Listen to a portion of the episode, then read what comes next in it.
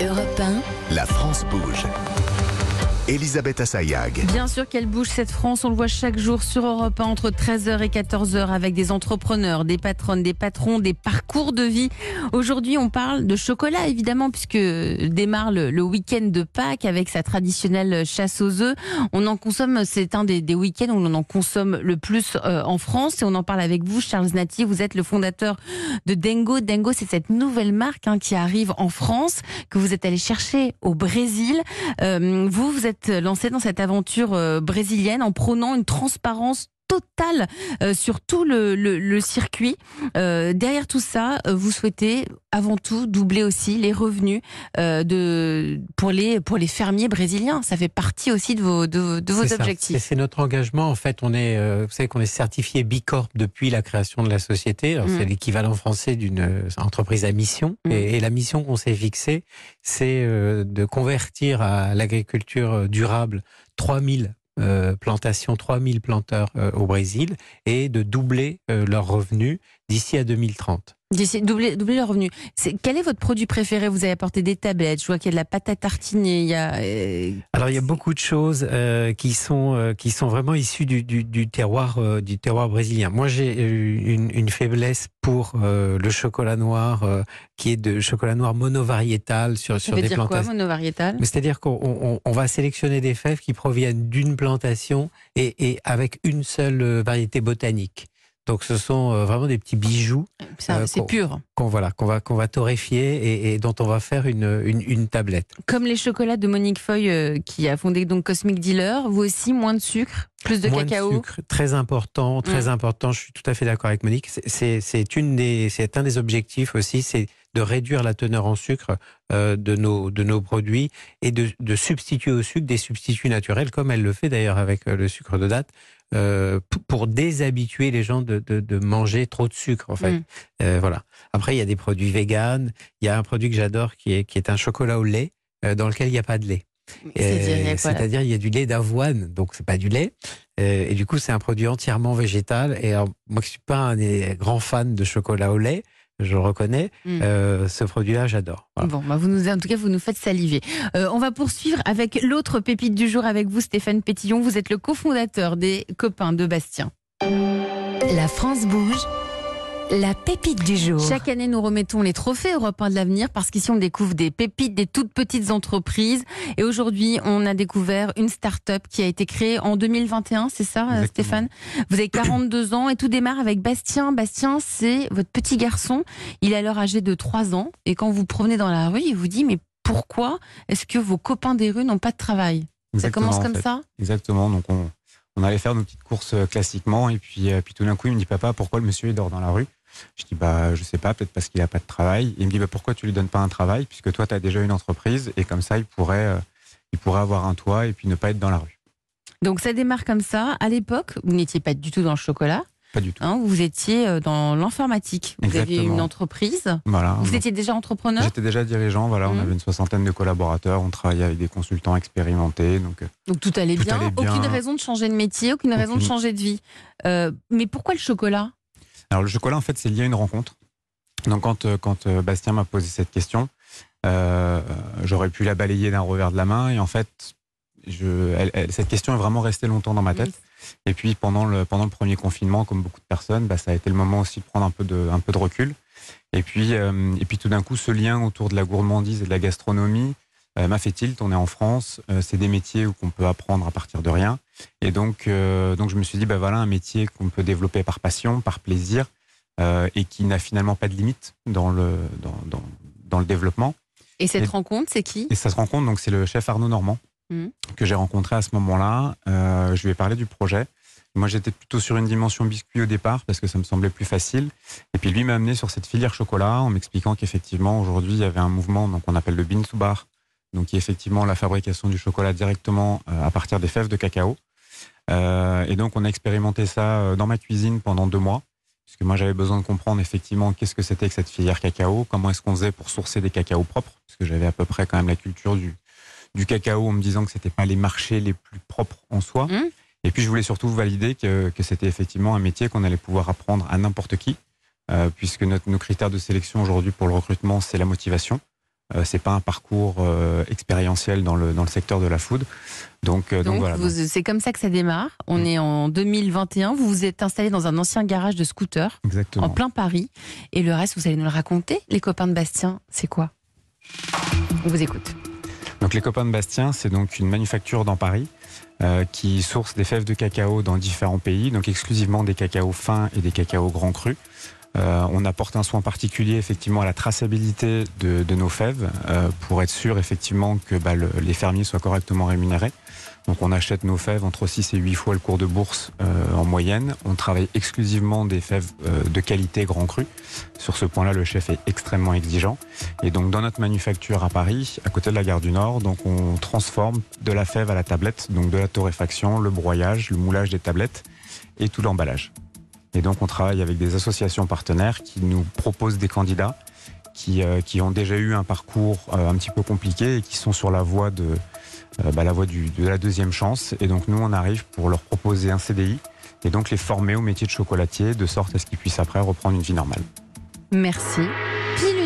Bravo. Merci pour votre pitch, Stéphane Pétillon, cofondateur des, des copains euh, de Bastien. Donc, euh, ces personnes sont les associations qui vous les envoient. Mm.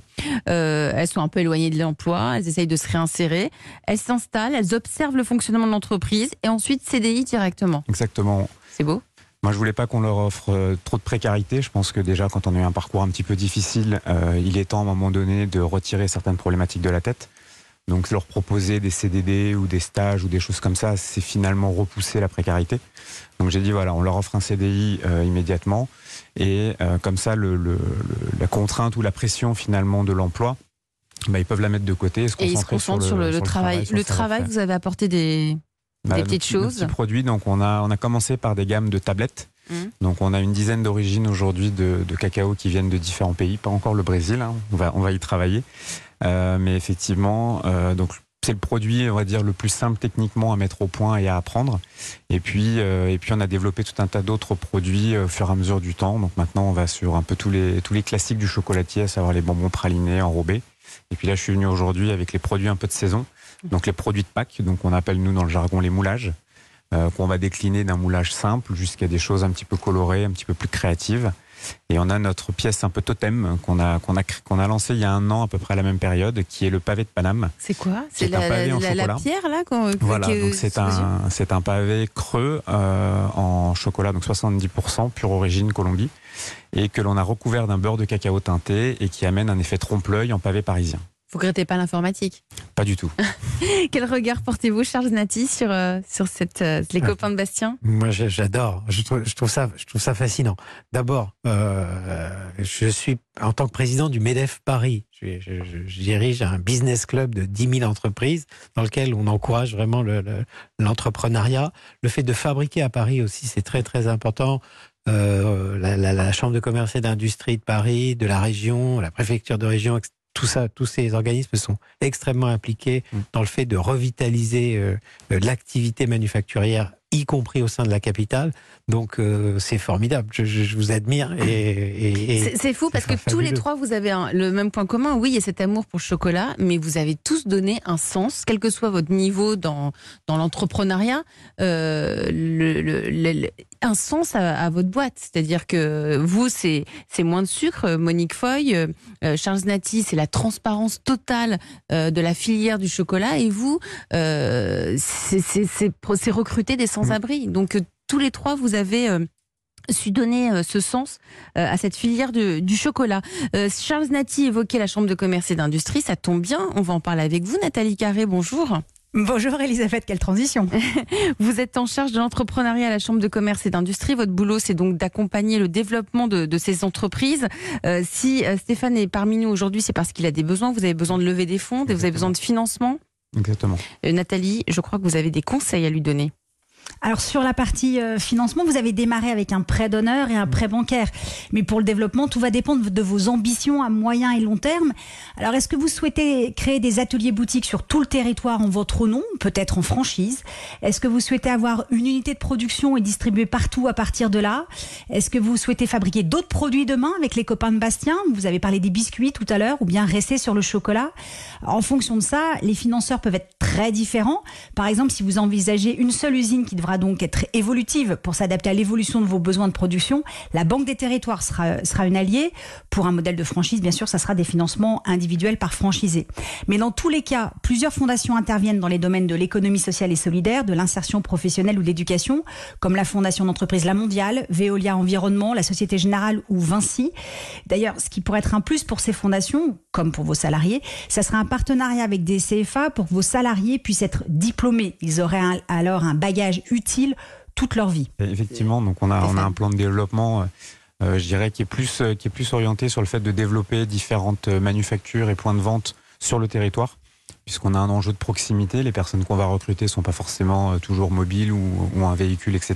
Donc aller implanter une usine, euh, je dirais, dans un, dans un territoire difficilement accessible, mais où le mètre carré est pas cher, c'est pas notre volonté. Donc on veut, on veut rester visible également. Euh, on travaille beaucoup avec des, des grandes entreprises partenaires pour, pour leur fournir en chocolat. Donc pour nous, c'est aussi important de pouvoir les accueillir, de leur présenter finalement notre travail et nos équipes.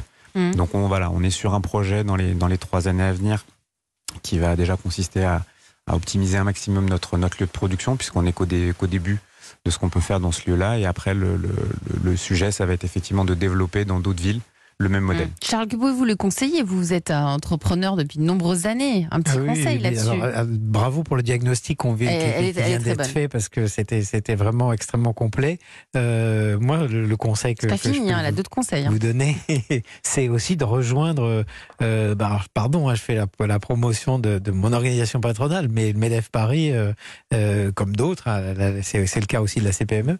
Euh, on est aussi des business clubs et on est là pour s'entraider, pour euh, mettre en relation les gens et, et- et Bon, bah, justement permettre de rencontrer euh, des, des Parlez-vous va- après, l'émission pour pouvoir euh, nouer des, des, des- des ponts. Euh, vous avez aussi besoin, Stéphane, d'accélérer votre développement pour recruter euh, plus de personnes, acheter des machines. Nathalie, comment peut-il faire? Bah oui, vous avez besoin de vous faire connaître pour vendre plus. Bah Alors ouais. quelques idées. Déjà le référencement sur les moteurs de recherche et pour ça deux actions à mener. Développer le contenu euh, éditorial sur le chocolat. Vous l'avez dit, vous les achetez du très bon chocolat ou vous l'achetez. Pourquoi ces fournisseurs? Pourquoi acheter des cabosses Racontez plutôt que de la pâte de cacao? Racontez l'histoire. Mm. Montrez votre atelier. Montrez toutes les étapes de fabrication. Là, vous allez vous adresser à des amateurs de chocolat qui cherchent de nouveaux goûts, qui ont envie de tester un nouveau fabricant. faut donc les convaincre par le goût que votre chocolat est meilleur que celui qu'ils achètent habituellement. Ce qui veut dire aussi expliquer ce qu'on achète pour nous aider à choisir. Par exemple, avec un graphe du profil aromatique et un descriptif des saveurs. Sur l'une de vos tablettes, vous dites tablette pure origine Mexique 70%. Moi, mon dealer, parce qu'à ce niveau d'achat, ça s'appelle un dealer. hein. Moi, mon dealer de chocolat noir, il dit par exemple attaque vive et acidulée, notes florales ainsi que de noisettes fraîches, de noix, de fèves fermentées. Bon, bah, ça aide à choisir. Et puis évidemment, à goût similaire, ce qui fera pencher la balance de votre côté, c'est votre jolie histoire qui vous a amené à créer votre entreprise. C'est touchant et ça donne du sens à notre achat chez vous. Donc, parlez-en, racontez cette histoire et tout ce que vous avez imaginé et mis en place pour que le rêve de votre fils devienne réalité, parce que le chocolat, c'est aussi des émotions. Puis, étant donné que vous, êtes dans une démarche solidaire, vous pouvez vous rapprocher d'autres commerces solidaires pour leur proposer de distribuer vos, vos tablettes. Et n'oubliez pas la plateforme Pour de Bon, qui propose des ventes en circuit court en ligne, puisque vous êtes vous-même fabricant. Donc rendez-vous dans 10 ans et espérons que les copains de Bastien soient devenus l'artisan chocolatier solidaire qui transforme les rêves des galériens de la rue en réalité, aujourd'hui et pour longtemps.